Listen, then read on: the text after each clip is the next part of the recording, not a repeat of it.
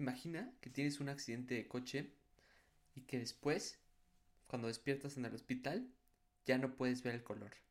Ves todo bien, pero en blanco y negro. O imagina que quieres ser cirujano, pero que tienes síndrome de Tourette y tu cuerpo se mueve incontrolablemente con muchos tics y compulsiones. O peor aún, que por alguna razón sufres de amnesia y te quedas en el 2004 y tú juras que Vicente Fox sigue siendo presidente. O quien sea que fuera el presidente en esa época.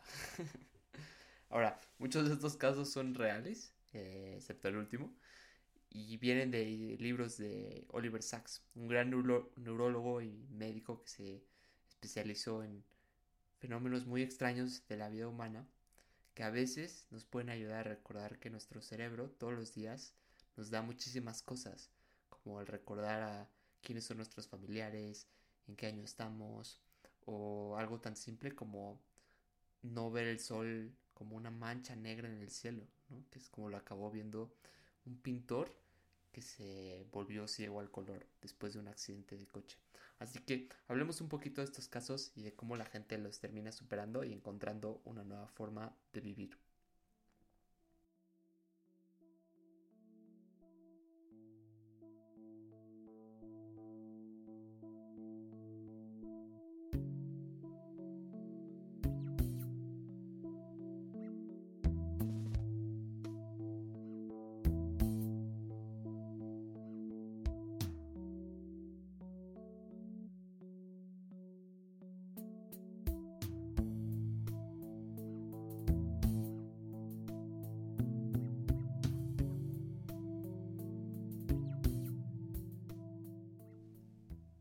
Entonces, el primer caso, Oliver Sacks lo llama el señor E. El señor E tuvo un accidente de coche, despertó en un hospital, le dijeron que tenía una conmoción cerebral y él lo que notó es que de la nada del mundo, tal cual, había perdido el color. ¿no? O sea, fue muy, muy perturbador darse cuenta de que ya todo estaba como en blanco y negro, pero le explica que era más complejo que eso. Las sombras en la calle le, lo distraían porque pensaba que eran personas reales. El sol pues ya no era esta esfera brillante de luz que antes era, sino una mancha en el cielo.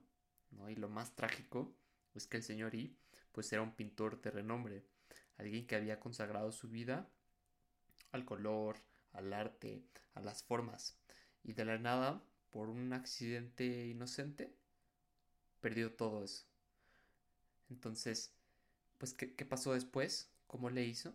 Eh, evidentemente al principio sufrió una grave depresión, pero como observa Oliver Sacks, casi todos los pacientes le acaban tendiendo la mano a la vida y encontrando una forma de compensar sus pérdidas, de incorporarlas a su identidad y hasta de verlas como algo bueno, fue lo que ocurrió con el señor I después de unos años. Él volvió a pintar, mejoró muchísimo eh, no sé si mejoró, pero creó un estilo totalmente nuevo de cuadros, en blanco y negro, a veces incorporando colores, pero como su forma de percibir el mundo había cambiado tanto, estos cuadros son muy originales, él acabó llamando a su condición un oscuro y paradójico don, y también un nuevo mundo de visión, de imaginación y de sensibilidad. Incluso cuando los doctores le dijeron que de cierta forma podría tratarse y volver a como estaba, él ni siquiera consideró esa opción. Le gustaba ya mucho su nuevo mundo. Ahora exploraremos la historia de Carl Bennett, quien quería ser cirujano, pero también tenía el síndrome de Tourette.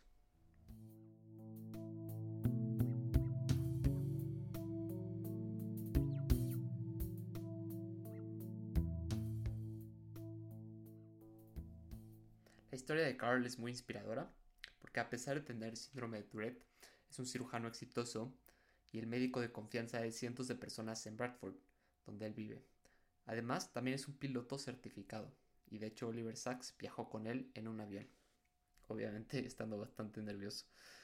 Eh, Carl Bennett explica que su síndrome lo ha ayudado a ser un mejor doctor, porque cuando estaba estudiando los libros de texto, o sea, el, síndrome de Tourette a veces le entran ciertas como compulsiones u obsesiones y en su caso era la obsesión de que todos los párrafos, párrafos fueran como simétricos y ordenados, etc.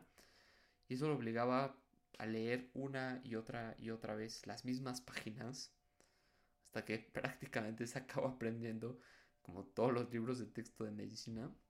Y entonces cuando trata a la gente tiene esa misma meticulosidad y atención al detalle que hacen que realmente todos confíen en él. Al principio fue difícil su incorporación a la esfera médica de esta ciudad, pero ahora todos eh, lo tienen como en, en, mucha estima. De hecho hay gente que es como el único doctor con el que va.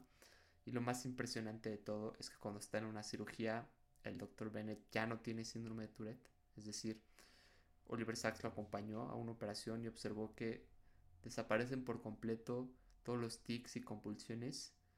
Y no solo eso, sino que no, no hay ni siquiera un esfuerzo por controlarlos y concentrarse, sino que todo eso se olvida. El doctor eh, Bennett dice que ni siquiera se le pasa por la cabeza que tiene síndrome de Tourette.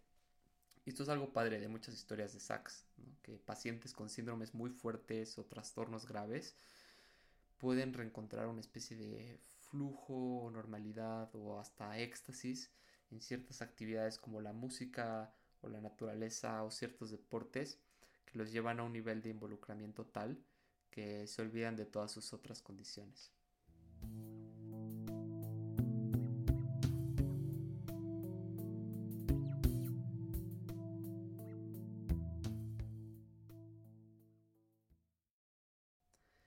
Hay otras historias muy duras en los libros de Sachs. Recomiendo el de Un antropólogo en Marte y El hombre que confundió a su mujer con un sombrero. Pero todas nos ayudan a recordar que nuestra mente diario nos da tantas cosas que tomamos por sentado y que sin embargo constituyen el fundamento de quienes somos. algo tan bobo como perder la, capacidad de, perder, de ver el color o lo que los neurólogos llaman propriocepción, que es sentirte dueño de tu cuerpo. Hay un caso de una señora que lo pierde y dice que su, o sea, y su cuerpo se movía así como aleatorio, ¿no? O sea, su mano se le iba si no la estaba viendo. Ella lo sentía extraño, como que era una masa estúpida, así la llama, a su cuerpo. Gente que de la nada despierta y jura que una de sus piernas es un implante y se la intentan arrancar. O sea, todo tipo de cosas extrañas pueden pasar en la mente en cuanto algún circuito deja de funcionar.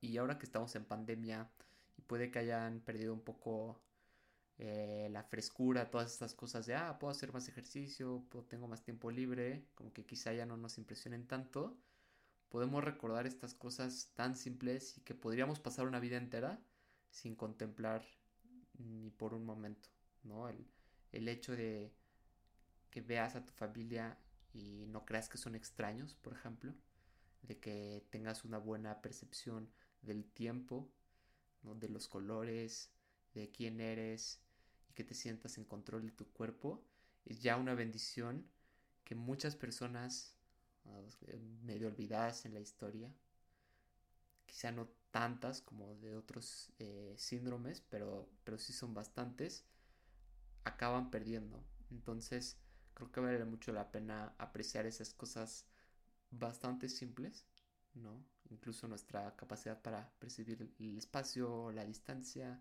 para agarrar un plato, que pues ojalá que nunca pase, pero puede ocurrir un accidente y las perdemos y nos veremos obligados a decir algo así como no me había dado cuenta de lo importante que son los colores y los olores en mi vida.